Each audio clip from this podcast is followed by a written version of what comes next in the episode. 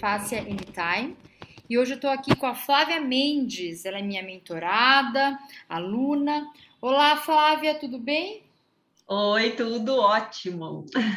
Tá bom. Flavinha, conta pra gente um pouquinho sobre quem é você. Bom, eu sou Flávia, sou mãe de um pequeno serzinho, o Victor, de três anos e meio. É, sou casada, sou de São, natural de São Paulo, mas há cinco anos resolvi mudar a vida e me mudei para o interior, moro em Jaguariúna. É, atuo com, na, com a área de movimento já há mais de 10 anos, que é a minha grande paixão.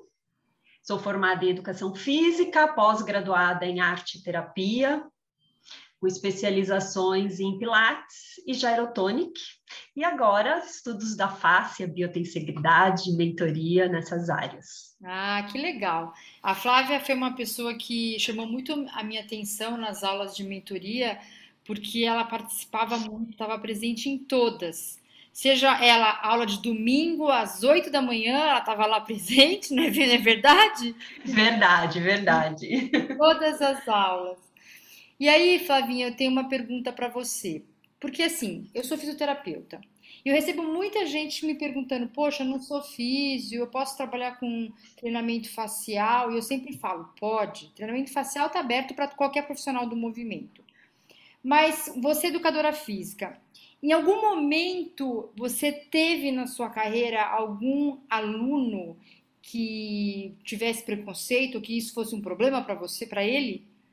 Tive, tive. Jura? Tive. É, eu tive o caso de uma, uma senhora, ela era professora, ela é professora, então, por passar muitas horas em pé, em uma, com salto alto, em posições bem desconfortáveis, ela desenvolveu uma dor crônica na coluna e coisas dela travar e ficar de cama.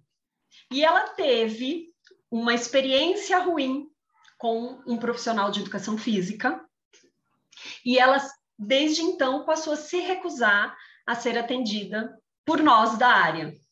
Ela só aceitava fisioterapeutas.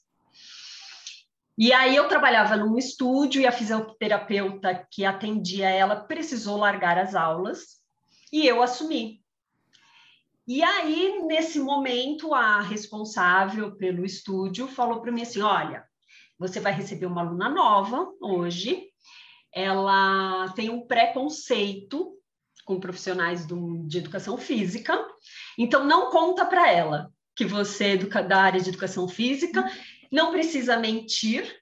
Só omite. Mas é, omite. Se ela perguntar, você conta. Se ela não perguntar, não fala nada. E assim, eu fiquei um pouquinho incomodada com isso, mas assim, vamos lá. Mas muito rápido eu consegui quebrar essas objeções dela.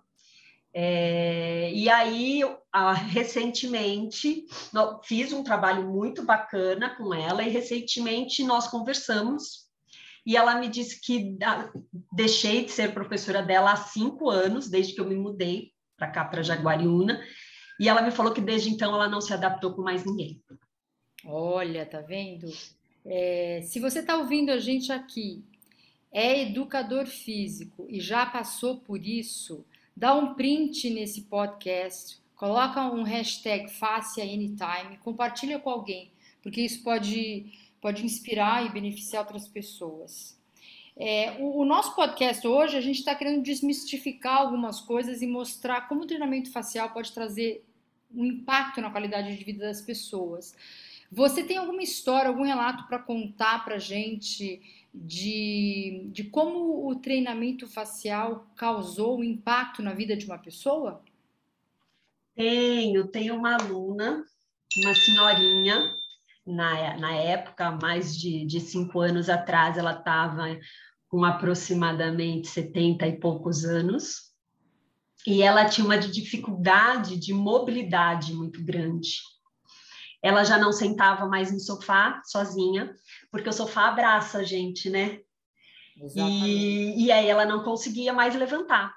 Então ela se sentava sempre em cadeiras, bancos, coisas mais estruturadas, próximo de algum móvel onde ela pudesse se apoiar para levantar, ou alguém pudesse segurar nas mãos dela e ela se levantar. E depois de um tempo de aula, ela passou, inclusive, a viajar sozinha. Ônibus na cidade de São Paulo, eu não sei como, como, como é em outras cidades, mas eu acredito que não seja tão diferente. O degrau do ônibus é muito alto. Não precisa nem ter muita idade é. e dificuldade de mobilidade para subir. Os, é os, degraus, eles são muito altos. E ela não conseguia mais. E ela um dia chegou para mim no estúdio e eu tinha um sofazinho no canto, ela pôs as mãozinhas para cima. Olha, agora eu consigo sentar no sofá. E com as mãozinhas para cima, ela sentava e levantava para provar. E ela estava com uma alegria tão grande, um brilho nos olhos tão grande.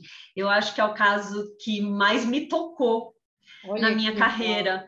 Porque aí desde então ela passou a pegar ônibus sozinha, ela ganhou qualidade de vida, né? É, é. Viajar e vai para o Rio de Janeiro e vai para o Nordeste e viaja, viu? A mulher ficou viajada. Rodinhas nos pés. A gente não, não, é, não, não sabe a dimensão de como é, um, um, pequeno, uma pequena transi, transi, transição de posição, essa independência, como isso pode ter um impacto na vida das pessoas, né? Pode, Muito. Pode dar mais segurança, é, mais mobilidade, mais independência. Então, é muito legal, né, a gente poder proporcionar isso. E, e o treinamento facial, pessoal, muitas pessoas me perguntam sempre, mas e aí, com idosos? Gente, com idosos é maravilhoso, né, porque o, o resultado, ele aparece muito rápido. E tem várias coisas que você pode trabalhar com o seu idoso, né? Desde os pequenos saltos que você pode fazer ele modificado até evoluir para um salto. E a gente sabe que tem pesquisas que mostram que esses saltos, é, ao longo do tempo, eles diminuem quedas, eles aumentam é, a distância que você pula do chão e, portanto, aumenta a tua mobilidade, a tua locomoção fica muito mais eficaz né? É, no seu relato, esse ganho de mobilidade. E uma outra coisa bárbara que eu sempre faço com os idosos é trabalhar movimentos para conservar energia na face dos idosos, né? Então, o simples sentar e levantar a gente pode fazer usando balanço, né? Para otimizar essa transição e, e guardando energia na face. E aí fica muito mais fácil para esse idoso levantar da posição sentada. Então é muito legal, pessoal. Trabalhar com idoso é, com, com fáscia traz, traz grandes benefícios. E aí a gente se sente muito feliz, porque o seu relato é o que a gente quer, é, o que, é exatamente o que a gente quer, né? E é uma, uma atividade tão corriqueira, né? Para gente é uma coisa que está no nosso dia a dia, sentar, levantar, é uma coisa que para a gente parece banal, mas para as pessoas que estão perdendo mobilidade faz uma diferença enorme isso. Enorme. Eu lembro que eu atendi anuais, tem um cliente meu de 94 anos falou assim para mim: minha filha, agora eu tô com dificuldade de sair da cama para ir até o banheiro. Eu estou precisando de ajuda. E aí ele falou assim: estou me sentindo tão impotente, é como se eu tivesse perdido, perdido minha dignidade. Então isso me chamou tanta atenção, né? Porque é, é, mais ou menos isso: a pessoa se sente muito vulnerável, muito impotente. Né? E esse, e, esse, senhor, no caso, era um cara que foi um alto executivo, super independente, enfim, todo um histórico né, de vitórias e, e sucesso, independência, e de repente ele se viu assim, necessitando da ajuda do outro para ir da cama para o banheiro. Né? É, e outra coisa, Flávia, é, eu, eu, sei que você fez os cursos aí comigo, a certificação, a biotensegridade e agora está fazendo a mentoria. Conta pra gente, como é que, como é que a fáscia transformou o seu trabalho? Porque eu lembro que no começo era mais pilates e aí deu uma bela de uma transformada. Conta pra gente, por favor. É, eu minha carreira começou muito com começou com aulas de alongamento e fortalecimento muscular. Aí eu fiz a transição para o Pilates. Daí eu conheci uma outra modalidade, o Gyrotonic, que sem saber eu já trabalhava fácil com ele porque o gyrotonic ele tem muito dessas da questão das forças opostas, da transmissão melhor, de otimizar essa transmissão de força, desse flow, das, das rotações, os movimentos mais espiralados, mais sinuosos, como no treinamento facial. Então, eu passei, eu trabalhava fáscia sem saber. E agora eu tenho um respaldo teórico muito maior, né? É, eu tinha então uma noção sem saber. E isso mudou assim muita coisa. Eu passei a ter resultados muito mais rápidos dos alunos. E a quebra das objeções deles quando fazem uma aula de apresentação também foi quebrada, começou a ser quebrada com muito mais facilidade. É, semana passada eu recebi uma aluna, uma senhora, para uma aula experimental, e ela já chegou construindo uma barreira entre nós. Ela falou, já chegou falando que ela tinha, que ela teve câncer de mama, que ela tinha feito uma mastectomia e ela nunca tinha praticado nada, então ela era extremamente dura, ela não conseguia fazer nada e ela só estava ali porque a amiga dela tinha perturbado muito e aí para a amiga dela parar de encher o saco, ela falou assim: "Eu vim". Então assim, já assusta a gente logo no primeiro na primeira conversa.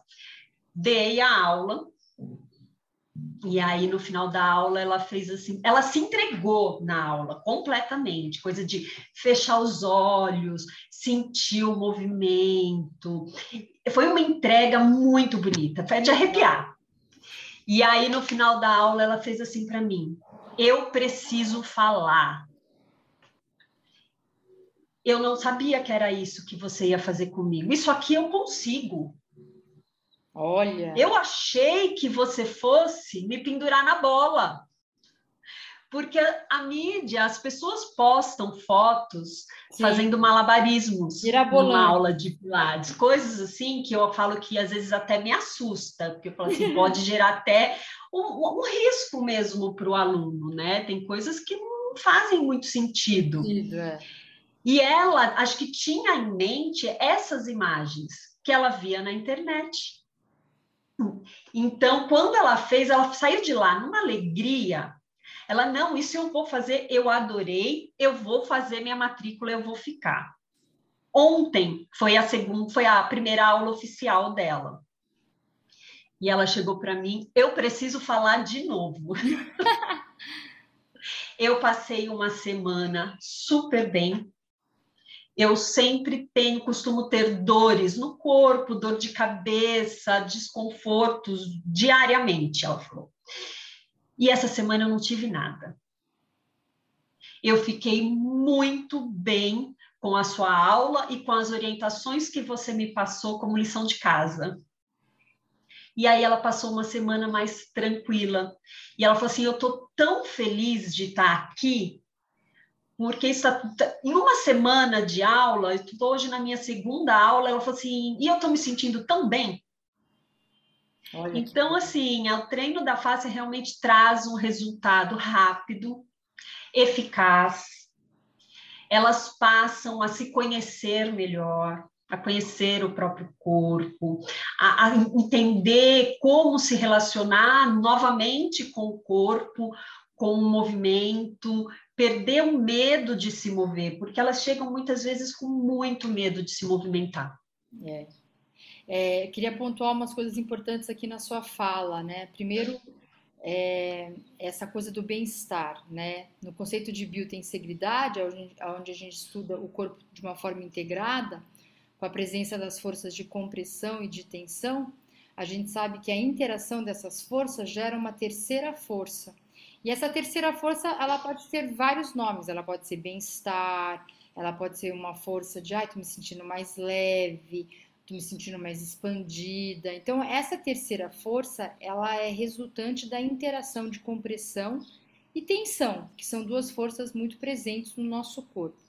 E é incrível porque nas aulas de fáscia, é, essa, essa, terceira força geralmente ela é nomeada com o nome de bem-estar. Estou me sentindo muito bem, né? É, ou é. muitas vezes estou me sentindo muito feliz. Gente, trabalhar fácil deixa a gente assim. As pessoas falam isso. Você já ouviu isso? Deixa, já, é? já. E deixa mesmo. Deixa. Porque traz aqui uma sensação boa pra gente, né? Exatamente. E então isso eu queria pontuar isso e uma outra coisa que você falou, né?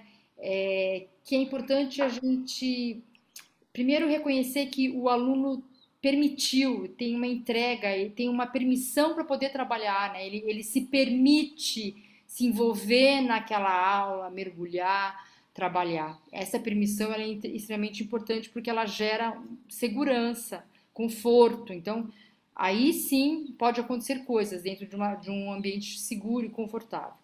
E uma outra coisa que eu queria pontuar na sua fala também é essa coisa de estar bem no seu próprio corpo, que é essa coisa de conhecer o corpo, habitar o teu corpo. E isso vem de uma qualidade que a gente sempre fala, que é a interocepção, de, de sentir o corpo, sentir as sensações, reconhecer as sensações, fazer os links com as emoções, que também é um trabalho da fáscia, haja visto que a fáscia é o nosso maior órgão sensorial. E me conta mais, conta mais algum caso assim que aconteceu que você acharia interessante compartilhar aqui com a gente. É, a gente hoje em dia percebe que a gente já conversou várias vezes sobre isso na mentoria também. A questão do aluno ficar muito dependente da gente, né? Exatamente. Muitos acham que, ah, eu vim aqui para você resolver o meu problema. Só que o problema não é meu. Eu sou uma um instrumento que ele vai usar para ajudá-lo a encontrar uma melhor forma de, de se entender, de, de, de autocura mesmo, né? E, e algumas alunas começaram desta forma e hoje já estão mais independentes. E é engraçado como elas falam assim para mim: você parece, sabe aquele aquele anjinho e o diabinho que fica na orelha da gente de vez em quando um fala para fazer uma coisa, o outro fala para fazer outra. Você é o meu anjinho. Porque até dormindo eu ouço a sua voz.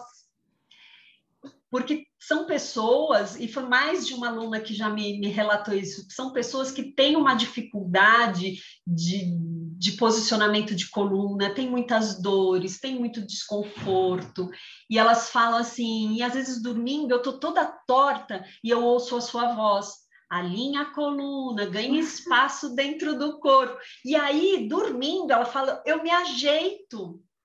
E aí eu durmo melhor e acordo no dia seguinte sem dor.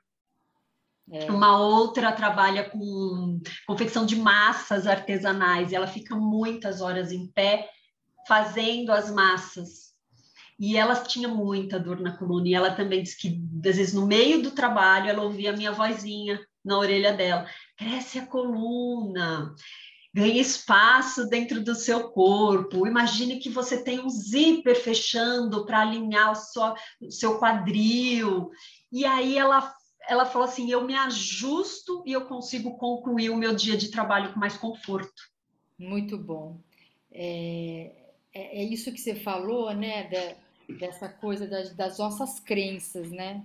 Da forma com que a gente é, lidera os nossos pensamentos. Eu estou lendo um livro chamado Você é Placebo, que conta a história de um, uma pessoa, que no caso é o autor, que teve um acidente e ficou é, como se fosse paraplégico, com uma lesão mesmo, né?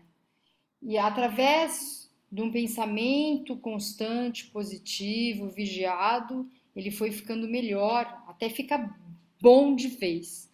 É, eu comecei a ler agora, eu, li, sei lá, três capítulos, mas a história é, é sobre como a força do pensamento é capaz de curar, literalmente Sim. de curar. E, e, aí tem um outro livro, A Biologia da Crença, que fala exatamente isso, que a gente tem as nossas crenças limitantes, né, as nossas, é, as coisas que a gente acredita, que muitas vezes nos impedem de evoluir, de transformar, de se curar.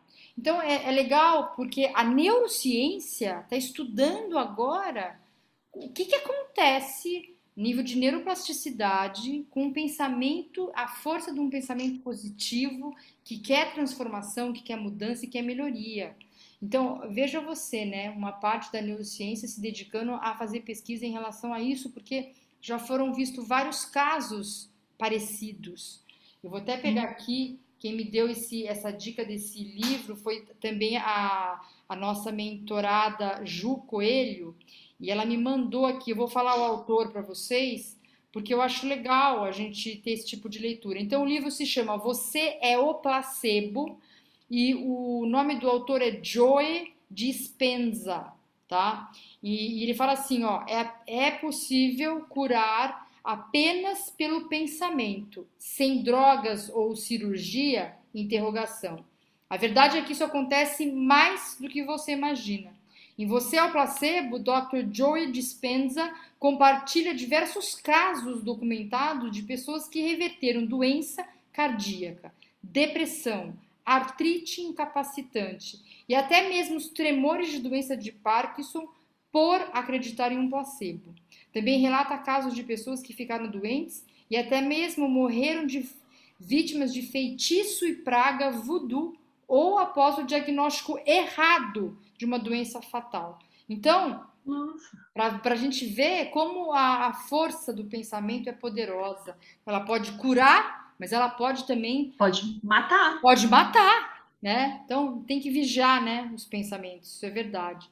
É, Flávia, muito obrigada pela, pela essa entrevista. É, a ideia aqui nesse podcast, pessoal, é a gente gerar, além de conhecimento, mas também inspiração. E a gente passa por um momento onde o profissional do movimento está tendo uma grande chance de evoluir, de ter uma ferramenta muito mais eficaz, mais completa, que é o estudo da fáscia, para que a gente possa ajudar mais pessoas. Então é isso, pessoal. Agradeço muito, Flávia. Como é que as pessoas eu que agradeço. encontram? É que ah, eu no Instagram, eu tô como arroba Flávia Mendes Pilates. Aí lá digitando aí vai ser fácil me achar.